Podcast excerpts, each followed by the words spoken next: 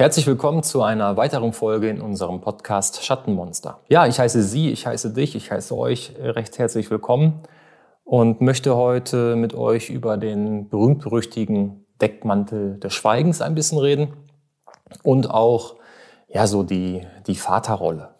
Gesellschaftlich wird ja über viele Bereiche des Lebens, gerade wenn sie so ein bisschen schwerer sind von der Natur her, dieser berühmte Deckmantel des Schweigens gelegt. Und ich habe ein neues Buch in meiner, äh, in meiner Reihe, wo ein Comedian seine Depression öffentlich gemacht hat. Kurt Krömer, der eine oder andere wird ihn kennen, hat sehr, sehr viel Zuspruch, sehr, sehr viel ähm, Euphorie erfahren zu diesem Thema. Super, du machst die Depression öffentlich. Was ich mich die ganze Zeit frage, also eins vorweg, ich finde das auch super, dass man äh, das in den Fokus stellt, weil das eine ganz, ganz schlimme Krankheit ist. Ich frage mich nur immer wieder, wie ist das, wenn jemand sich dazu bekennt, dass er eine Depression hat, der nicht so aus dem öffentlichen Leben bekommt, der vielleicht nicht im Rampenlicht steht, der nicht tagtäglich abrufbar auf YouTube oder auf irgendwelchen Streamingdienste ist, der also keine Person des öffentlichen Lebens ist. Und ja, diese Frage ist, finde ich sehr, sehr spannend, denn es geht vielen Leute, Leute so, die eine Krankheit haben, eine innere Verletzung mit sich tragen, die sich dann outen und dann auf sich gestellt sind, weil gesellschaftlich dieses Thema ja von sich mehr oder weniger weggedrückt wird. Weg von dem eigentlichen Wohlbefinden, weg aus der, aus der Mitte heraus, weg aus dem vielleicht sogar aus dem Freundeskreis hinaus. So etwas kann mir nicht passieren, dass ich eine Depression erleide. Und ich finde es so schade, dass die Gesellschaft diese Themen ja viel zu wenig bespielen. Man merkt zwar, es wird jetzt immer mehr und man bekommt auch viel Zuspruch. Viele finden es aber auch irgendwie, ja, jeder hat ja irgendwie so eine Depression und aber nee, es ist eine verdammt schwierige Krankheit und ich beschreibe das mal äh, mit einer Narbe. Man, man hat eine Verletzung, man, ähm, man, man, hat, man hat etwas, wo man eine ärztliche Behandlung bekommt, wo eine Naht gesetzt wird mit verschiedenen Stichen. Diese Narbe heilt zusammen, diese Narbe heilt aus und man sieht von außen eine Situation, die auf dem Körper widerfahren ist, die aber jetzt nicht mehr so ein, eine Stelle einnimmt, wo man sagt, okay, ich habe hier gerade eine akute Verletzung. Und irgendwie, ich habe auch die eine oder andere Narbe an meinem Körper, wirst du mal angesprochen, Mensch, was hast du denn da gemacht? Und ich kann mich sehr gut zurückerinnern äh, an die Situation. Ich beschreibe die dann und dann sagt sie, oh, hast du aber noch eine Narbe mit dir zu tragen. Lass uns mal bei dem Thema Depression bleiben ist. Hast du schon mal eine Narbe gesehen, wo man ableiten kann, das ist eine Depression, die du trägst, die du hast? Nee, hat man nicht. Und das sieht man auch nicht, diese diese, diese Krankheit, diese Narbe, die jeder innere, die, die jeder innerlich mit sich trägt. Und genauso wie das Thema Depression gesellschaftlich nicht gern gesehen hat und dieser berühmte Deckmantel des Schweigens darüber liegt, liegt, so ist es ja auch mit dem Thema sexuellen Missbrauch. Auch das wird weit weggeschoben. Auch das wird nicht gesellschaftlich in die Mitte eingebunden, wo es eigentlich hingehört. Denn es gibt so viele Dunkelziffern, das werden wir mal in einem separaten Podcast beschreiben, so mit dem Bereich äh, Zahlen, Daten, Fakten. Aber es wird immer noch so nach außen weggedrückt. Also wir werden jetzt eine, eine Rubrik einführen in unserem Podcast. Das hat mich schockiert, wo wir einfach mal äh, Zeitungsanzeigen uns durchschauen, wo wir einfach im Medien, medialen Bereich uns bewegen. Und da gab es eine Situation, ein, ja, ein, ein Oberhaupt, der Dalai Lama, hat ein Kind was auf seinen Schoß gesessen hat, dazu aufgefordert, seine Zunge mit ähm, der Zunge des Kindes zu berühren. Ja, und das ist eine Situation, was für mich ganz klarer sexueller Missbrauch ist. Da ist eine erwachsene Person, die ein Kind auffordert, die Zunge zu küssen. Die Zunge des Dalai Lamas. Dann gab es hinterher eine Stellungnahme ähm, vom, vom Dalai Lama. Der Pressesprecher hat gesagt, ja, das war eine besondere Situation, der geht gerne mit, mit Kindern so ein bisschen ähm, lockerer um und so. Und ich habe mir diese Stellungnahme dann durchgelesen, kannst du ja auch gerne mal machen, ist überall abrufbar. Und habe mich dann hinterfragt, Mensch, wenn das in die Gesellschaft gespült wird, gespült oder gespielt wird, dass so etwas ja, aus der, aus der Spielerei heraus entstanden ist, dann haben wir ein ganz großes gesellschaftliches Problem. Dann wird dieser sexuelle Missbrauch, der gerade von vielen, vielen Stellen, von vielen Behörden aufgearbeitet wird, um zu zeigen, pass auf, das kannst du gar nicht machen mit deinem Kind. Das ist im, im Laufe seines Lebens weiterhin so damit massiv beschäftigt und auch gestört, dass solche Themen einfach gar nicht mehr zeitgemäß sind. Und es wird einfach runtergespielt. Es ist ein Oberhaupt einer, einer ähm, Glaubensvielfalt. Äh, Aber nichtsdestotrotz, es ist falsch, was er macht. Und ja, das ist einfach für mich was, was mich schockiert hat, dass man es einfach so runterspielt, dass man es versucht, so runterzuspielen, dass man es sogar in die Gesellschaft reinträgt, als wenn es normal wäre. Und darüber wollte ich einfach mal so meinen Gedanken dazu verlieren und bin gespannt, wie du das empfindest. Gerne kannst du uns dazu wieder auf Instagram ähm, eine Nachricht hinterlassen, so wie du es auch zu unserer ersten Folge gemacht hast. Ein kurzer Rückblick, wenn ihr erlaubt, zu unserer ersten Folge. Äh, das hat uns total berührt. Wir sind sehr, sehr wertschätzend von euch zu diesem Thema begleitet worden. Wir haben viel Zuspruch von euch bekommen. Wir haben viel Unterstützung bekommen. Wir haben eine Vielzahl von Fragen erhalten, wo wir unsere Empfehlung gegeben haben, was uns sehr freut. Und ähm, auch wenn vielleicht unser kleiner Podcast noch nicht so in der breiten Masse vorhanden ist, kann er ja auch noch gar nicht nach einer Folge. Aber allein dieser Rück, diese Rückmeldung von euch hat uns schon so stark gemacht, dass wir unseren Podcast weiter ähm, befüllen, worden, befüllen werden mit interessanten Themen, so wie vielleicht auch heute noch. Ähm, heute werde ich den Podcast alleine gestalten. Christine ähm, ja, ist auf einer Kur mit unseren Kindern und tankt gerade Energie, so hoffe ich, und kommt dann beim nächsten Mal wieder mit dazu. Und ja, ich hatte anfangs gesagt, die Vaterrolle.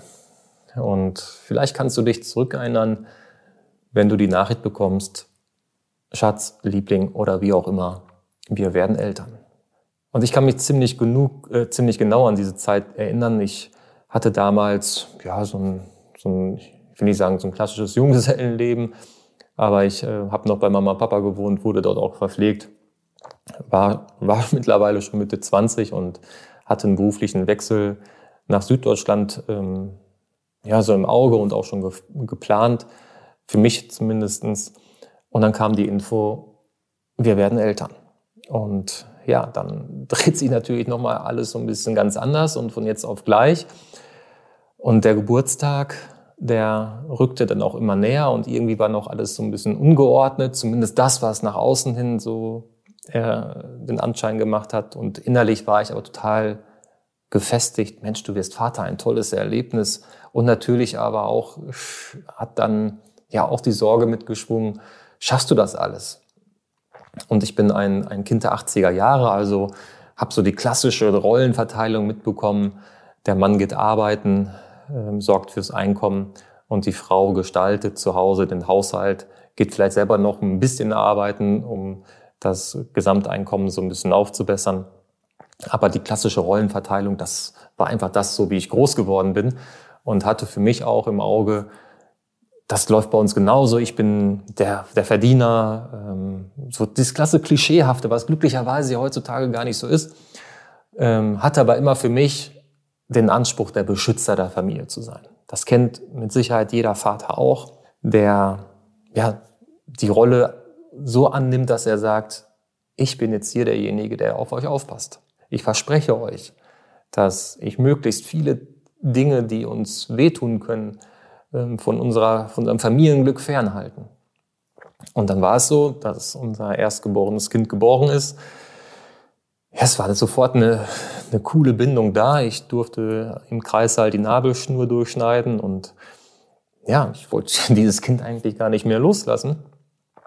Die erste Zeit war dann sehr, logischerweise, sehr, sehr äh, mutterlastig, sehr mutterfixiert. Und im Laufe der Jahre ja, haben wir es sehr gut hinbekommen, dass wir diese Elternrolle gut einnehmen konnten. Also so wie ich es empfinde. Ich hoffe, Christine wird irgendwann mal auch das dann so, im, so, so, so erzählen. Vielleicht ein bisschen anders. Aber im Großen und Ganzen ähm, sind wir da schon als Eltern sehr gut zusammengewachsen. Ja, und dann bekommst du auf einmal die Info, dein Kind wurde sexuell missbraucht.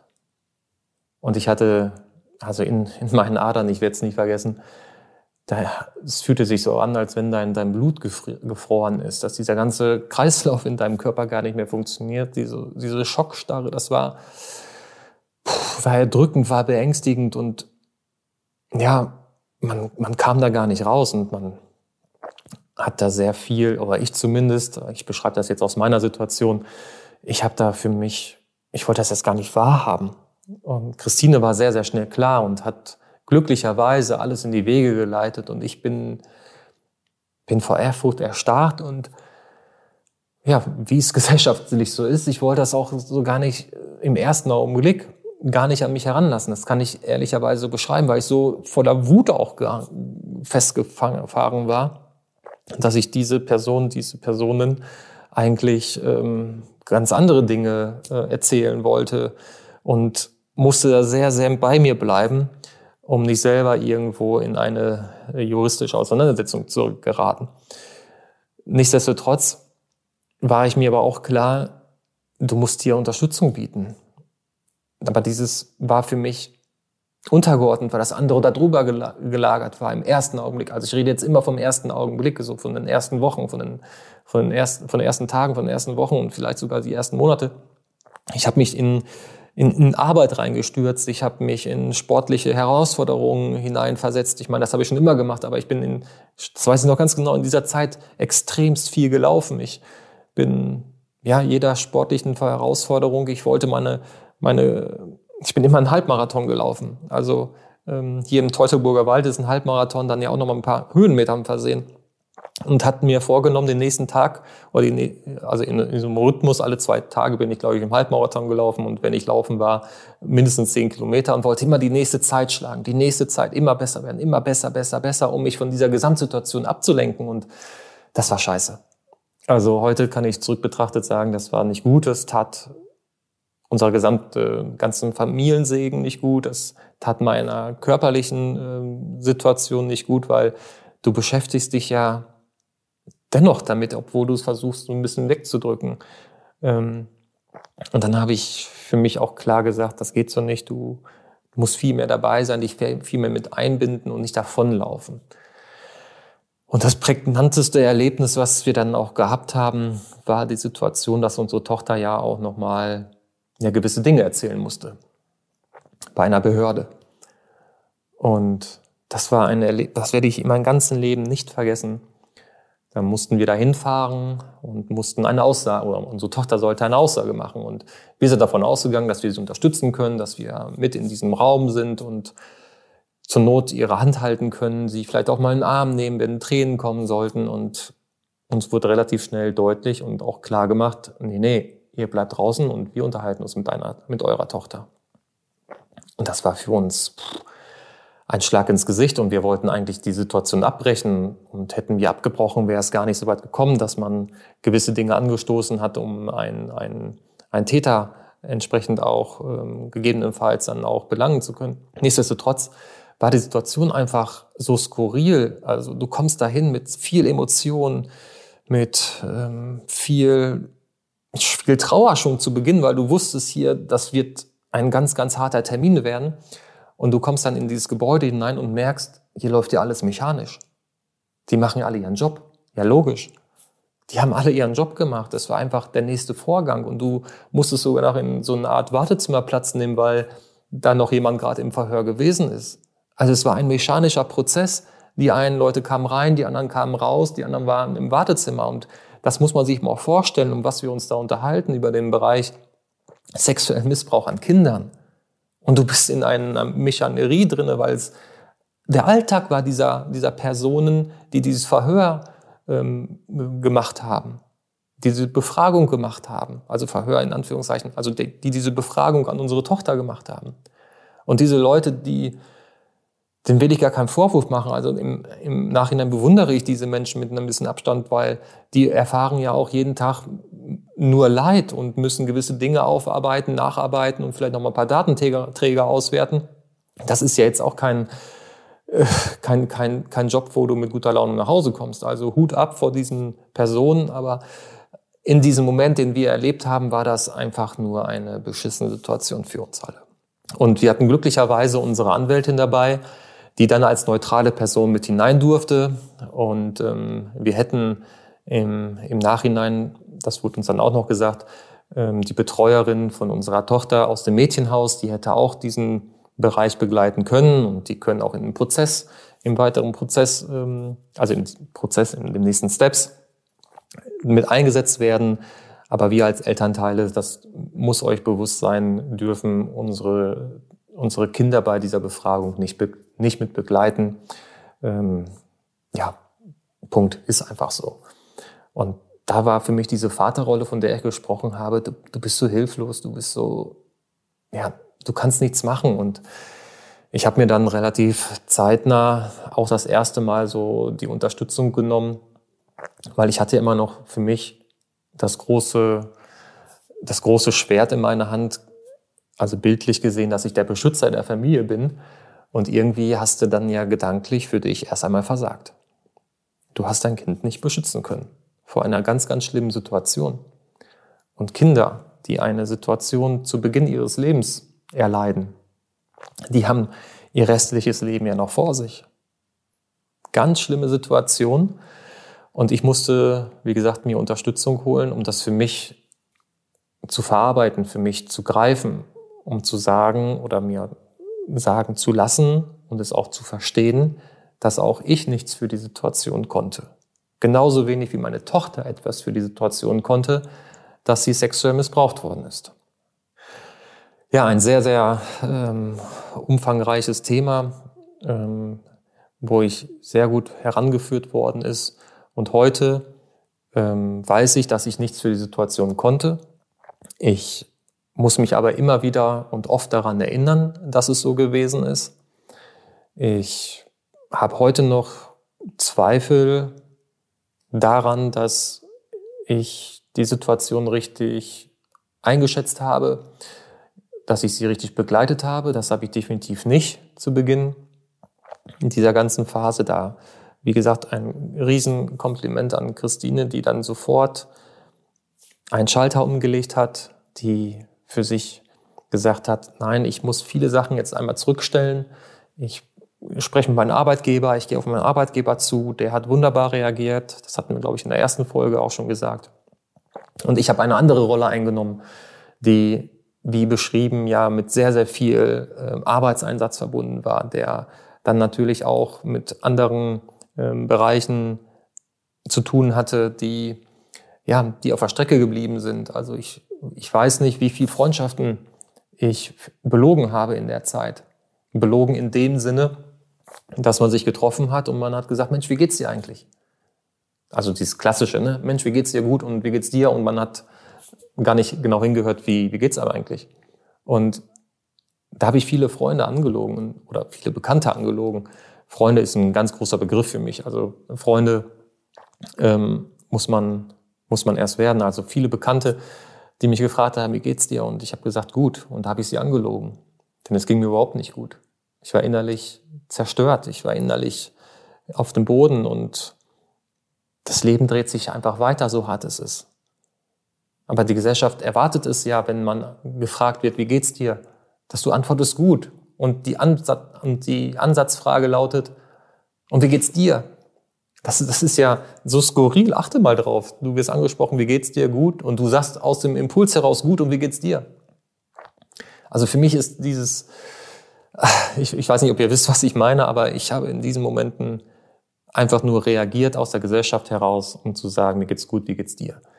Bis ich irgendwann mal gesagt habe, in einer kleineren Runde, ähm, ich weiß gar nicht, wie wir nochmal darauf gekommen sind, wo ich gesagt habe, ja, nach außen wirklich, dass es mir gut geht, aber innerlich, da haben wir gerade eine familiäre Situation, da hat jemand oder jemand oder haben gewisse Personen meiner Tochter etwas Schlimmes angetan und damit müssen wir gerade zurechtkommen. Und dann aus dem Off heraus sagte einer, oh, oh Gott, red bitte nicht weiter, ich kann mir schon denken, worum es geht. Und genau diese Person hat mich einen Tag später angerufen und wollte wissen, ob man unterstützen kann, ob er, ob er helfen kann, die Situation für uns zu verbessern. Das sind die Momente, wo du sagst, okay, da, da will einer wirklich wissen, was, was passiert ist. Er will Unterstützung bieten. Denn das ist ja auch normal, wenn du so ein schwieriges Thema anbringst. Erstmal ist es schwer darüber zu sprechen. Und ich glaube, es ist noch schwieriger zuzuhören dazu. Denn keiner kann das einschätzen, der nicht selber betroffen ist, um damit umzugehen. Und vielleicht so als kleiner Rat, meistens ist es, ist es gar nicht wichtig zu reden, sondern einfach zusammen zu sein. Und wenn, wenn diese Person dann darüber reden möchte, also ich habe einen, einen Freund, ich habe einen Freund, mit dem kann ich darüber reden und ich weiß, er ist mir gar nicht böse, weil er so mitten im Leben steht, weil er mit vielen Menschen zusammen ist, mit denen er ähm, gewisse Dinge aufarbeitet in ganz anderen äh, Bereichen, ähm, in beruflichen Bereichen. Und ich weiß, wenn ich mit dem darüber rede, der wird mir immer eine offene und ehrliche Antwort geben, weil er sich gut im Menschen hineinversetzen kann. Nicht in die Situation, aber in die Rolle. Und dafür bin ich wirklich sehr, sehr dankbar. Und ja, neben Christine, die hier für mich auch ein sehr hoher und großer Halt ist, ist das schon eine Situation, auf die wir sehr glücklich sind, dass die beiden Freunde, müssen wir sagen, muss ich sagen, uns hier sehr gut zur Seite, zur Seite stehen. Ja, und diese Vaterrolle, ähm, ja, die lebt ja weiter und dieser sexuelle Missbrauch, der gehörte zu unserem Leben dazu. Schattenmonster ist ein Teil von uns. Und weitere Konflikte entstehen ja auch im Leben. Also Thema Pubertät. Also da kommt ja auch nochmal, ich bin ein sehr, sehr konservativer Vater und ein sehr konservativer Mensch, was gewisse Themen angeht, die heutzutage gesellschaftlich ja ganz anders gelebt werden und auch den jungen Menschen oder jungen heranwachsenden Menschen mitgeteilt werden. Und ähm, der Bereich, der einfach wichtig sein muss, gerade auch als Zuhörer, ähm, man muss es irgendwie versuchen, in die Familie mit hineinzubringen. Jedes Elternteil versucht ja gewisse Werte an Kindern mit zu übertragen. Also das ist so, ist so mein, also mein, mein Ansatz von, von Elterndasein. Ähm, so das Thema Erziehung. Natürlich kann man hier die lange Leine auswerfen. Natürlich kann man auch eine ganz, ganz, also sinnbildlich, die lange Leine oder sinnbildlich, ganz eng, du darfst nicht, du musst dann und dann zu Hause sein und Handyzeiten, 15 Minuten, bla bla bla. Und du kannst aber auch sagen, komm hier, ich mache jetzt am Beispiel Handy, du kriegst so viele Handyzeiten, wie du willst und ich reg mich einfach nicht auf. Funktioniert beides nicht. Kurzum muss es gewisse Regeln geben, gewisse Strukturen geben und die sind sehr, sehr wichtig. Ähm, wie ich empfinde, ich glaube, da spreche ich für Christine, muss ich kurz überlegen, in gewissen Teilbereichen auch dafür, dass Strukturen wichtig sind. Und für uns war ähm, noch eine prägende Situation so, das muss ich einfach einwerfen, ähm, sportliche Aktivitäten. Also wenn ich sehe, wenn unsere Tochter von ihrer Lieblings, also in, Anführungszeichen Lieblingssportart äh, vom Training kommt, dann ist sie ausgepowert, dann hat sie, ich glaube, auch immer so ein bisschen Frust abgebaut, gerade in so Trainingsübungen, wo sie gar keinen Bock drauf hat. Das ist so Bereich Ausdauer. Ähm, aber ich weiß, oder man merkt es auch, wenn sie dann von der Trainingseinheit äh, wieder zurück, äh, zurückkommt, dann ist sie befreit, ist sie, ja, hat so Glücksgefühle und fühlt sich einfach gut und fühlt sich auch stark. Und diese Struktur, die finde ich enorm wichtig, dass man gewisse Dinge einfach auch so bearbeitet, dass ein sportlicher Anreizpunkt da ist. So schwer die Situation auch ist. Und ich habe schon oft mit unserer Tochter diskutiert, gehen wir heute zum Training, gehen wir nicht zum Training.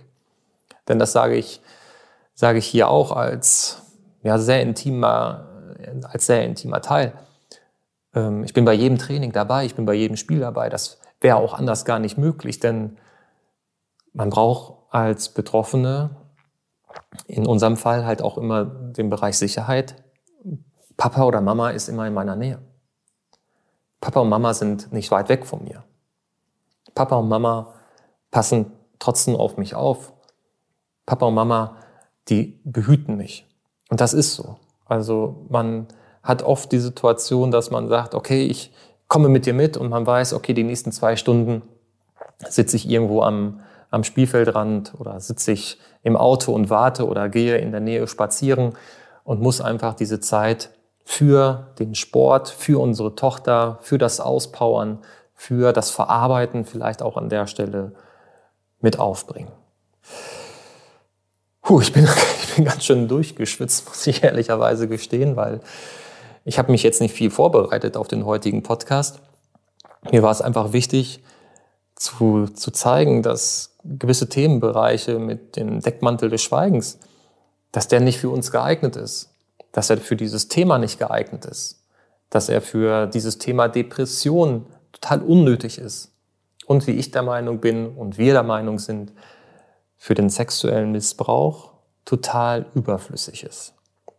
Es, darf, es dürfen keine Randthemen mehr sein, sondern es müssen Mittelpunkte werden, diese Themen. Man darf nicht weggucken, man muss hingucken. Und ja, ich muss mich auch schon fast von euch verabschieden, denn unsere Zeit wird nach hinten raus immer knapper. Ähm, ich bedanke mich fürs Zuhören und ich bedanke mich dafür, dass du unsere Folge vielleicht sogar teilst in, in ja, Bereiche, wo du sagst, Mensch, hör da auch mal rein, an Freunde, an Bekannte. Ich bedanke mich, dass du auf unsere Instagram-Seite vorbeischaust, dass du unseren Kanal vielleicht abonnierst und dass du uns weiter verfolgst. Denn Schattenmonster ist gerade dabei, im Vereinsregister eingetragen zu werden. Also wir haben einen Verein gegründet. Schattenmonster bekommt auch bald die eigene Homepage. Ähm, wenn du noch Kapazitäten frei hast und möchtest bei der Homepage mitgestalten, also Christine und ich haben davon gar keine Ahnung, haben uns jetzt aber so ein kleines äh, Tool dafür besorgt, um die Homepage www.schattenmonster.de dann an den Start zu bringen und ins Leben zu rufen.